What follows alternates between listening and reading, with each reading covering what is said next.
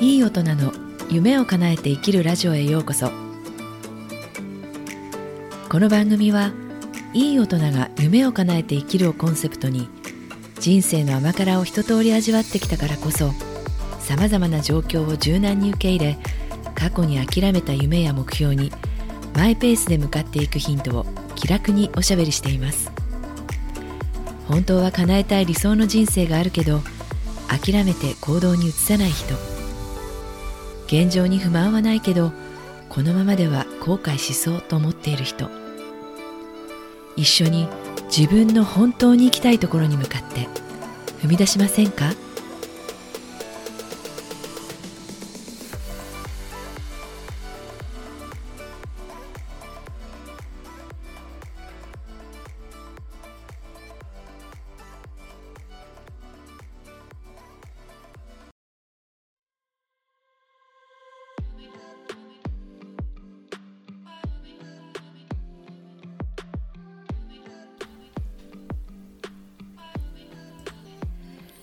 こんにちは。ライフコーチの直美です。今日もこの番組に来ていただいてありがとうございます。いかがお過ごしですか？えー、暑いですね。もうあの最近こうえー、いろいろ、まあ、やることがあるって先週もお話ししたんですけれどももう思いっきり休んでしまうっていうのもいいかなと思って今日は暑いし一休みしませんかっていう話をしてみたいと思います。なんか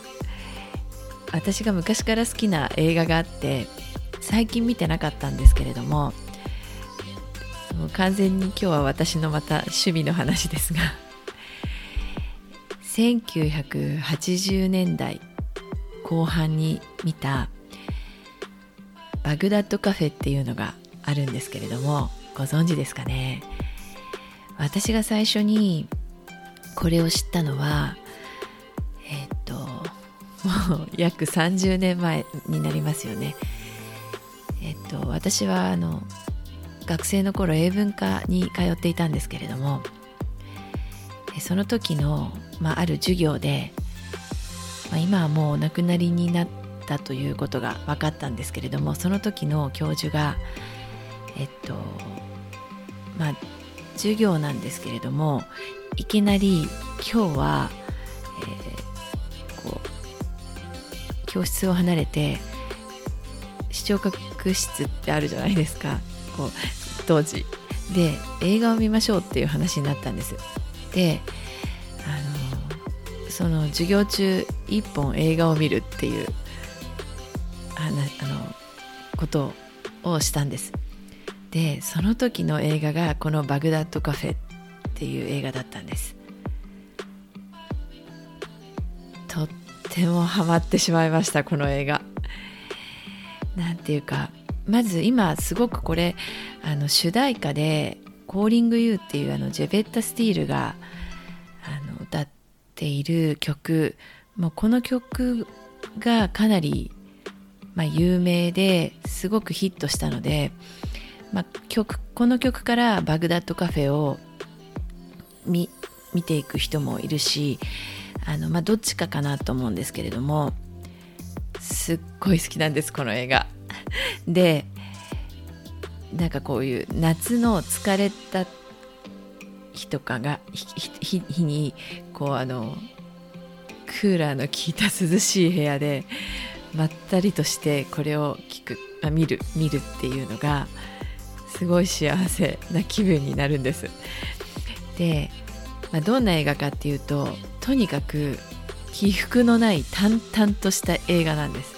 話なんですね。ただ何て言うかこう見た後ものすごい気持ちのいいこう余韻に浸れるというか。でストーリーとしては、まあ、ちょっとネタバレになるのであんまり言わない方がいいのかもしれないですけど、まあ、深いあの古い映画なので何て言うかあのまあまあ知っている人はもうご存知かなと思いますけど登場人物はみんなすごく不器用で人間らしいこう人たちなんですが、まあ、全物語全体としてはこう、うん、最初こう不器用でいろいろこうネガティブなあの感情に振り回されている人やいろんなこうあのぎこちない人間関係の中からストーリーが始まっていってで少しずつその人間の根っこにある良心みたいなものが少しずつ引き引き出されていってでそしてそれがこう重なり合って最後は何とも言えないこうハッピーな気持ちになるような、まあ、そんなストーリーなんです。であとちょっとマニアックかもしれないんですがこの映画の何て言うかこう撮影されている映像がとってもセピア色の落ち着いた色合いであとこう何て言うんですかねこのカメカメラをのこう撮影されているこのマニアックさっていうかカメラワークがとっても独特で、まあ、これはもうあのなんですかね私のまた完全にこう好みというかそんな感じなんですけれどもうんストレスが溜まった時とかまあ、自分の気持ちをこう浄化したいストレスが溜まって浄化したい時によくこう涙を出すとカタルシス効果って言ってこう心理学でありますよね。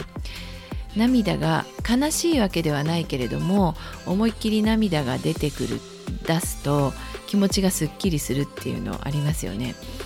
なんかそういうのがあります。あの幸せ感とかうんなんか悲しいストーリーじゃないのにすごくなんかこう涙が出てくるような。そして見た後には気持ちいい余韻に浸れてそしてこう気持ちのいい涙が出てあの終われるっていうそんな映画なんです。そうそれで今日はなんかその、トレスの解消というか気持ちが悶々とした時とかリフレッシュしたい時に、えー、どんなことをされていますか？いろんな方法あると思うんですけれども、まあ、いくつかこう、うんまあ、よくあるこう、まあのうんまあ、方法はあると思うんですけれどもえっと言われているのはよく運動して体を動かす、まあ、これは、えっと、ホルモンバランスが整うっていうことですよね。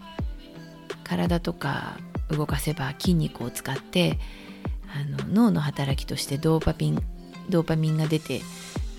ドーパミンっていうのはワクワクホルモンとも言われているのでまあもう物理的に体を動かすことで、うん、メンタルがこうちょっと上がるっていう方法があります。で2つ目としては、えー、ワクワクすることをやるもう本当に自分が好きなこと楽しいことをやるっていうことですね。具体的にはこう映画を見たり自分の好きな映画を見て思いっきりその世界に浸るあとは好きな音楽を聴いたりするっていうことですかね。でなんかこういう夏の暑い時に私が一番心地いいなって思うのは、えっと、定番のシャーデーです。シャーデーを聞いたりあと、えっと、 Bliss って知ってますか？ Bliss の「Kissing」っていう曲も好きなんですよね。で、えー、これを聞いてまったりするっていうことをしています。あとは、えー、感謝をするワークジャーナリングです。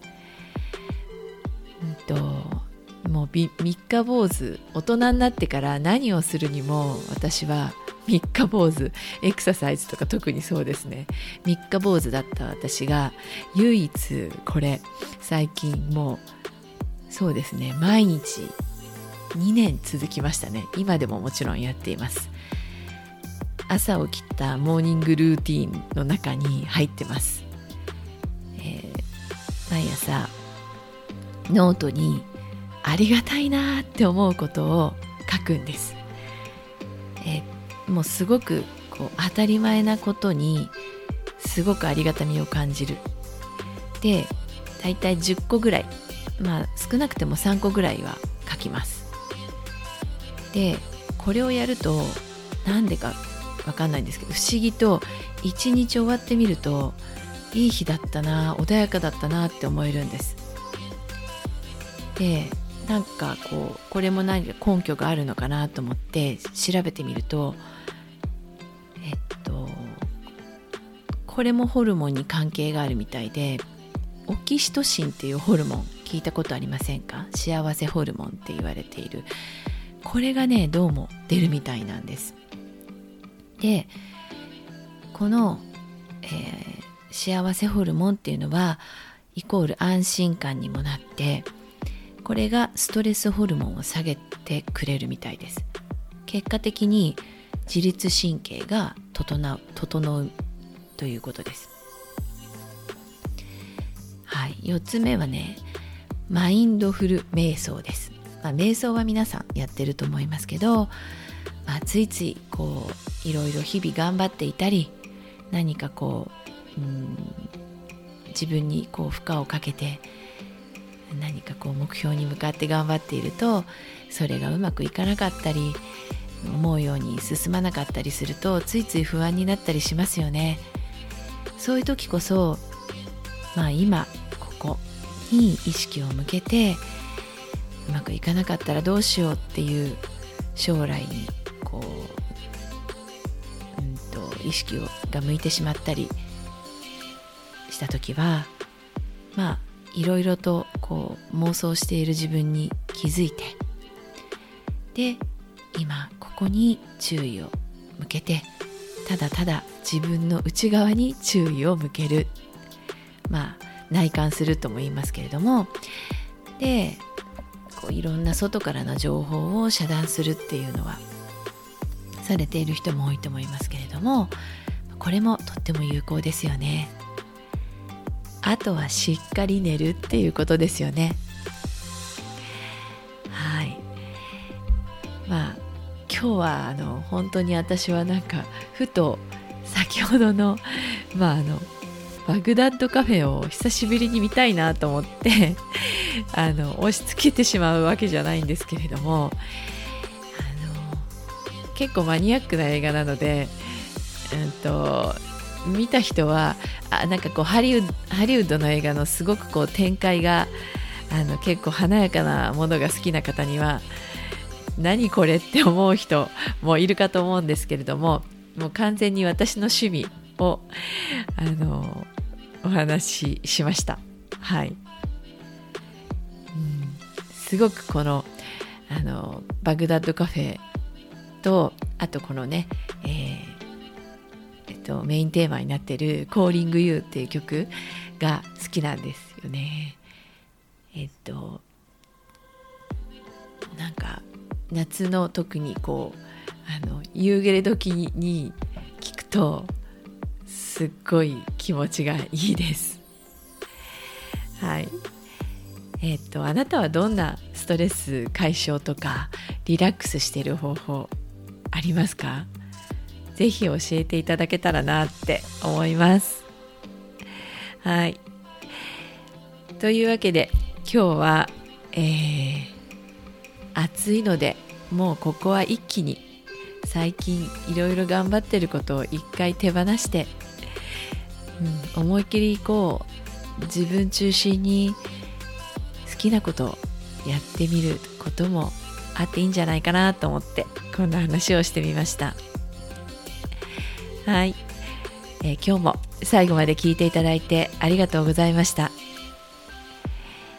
えー、もしこの番組お楽しみいただけましたらフォローしていただけると嬉しいです。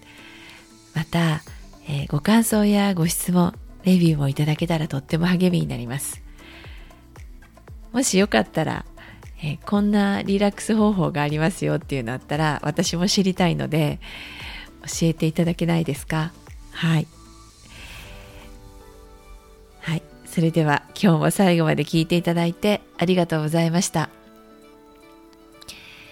どこにいてもいい一日をお過ごしください。そして夏のバカンス私明日海に行こうかなと思ってるんですけれども、えーと、地元の海があってここあの砂浜じゃなくてえっと石のビーチなんです。なのでとっても水が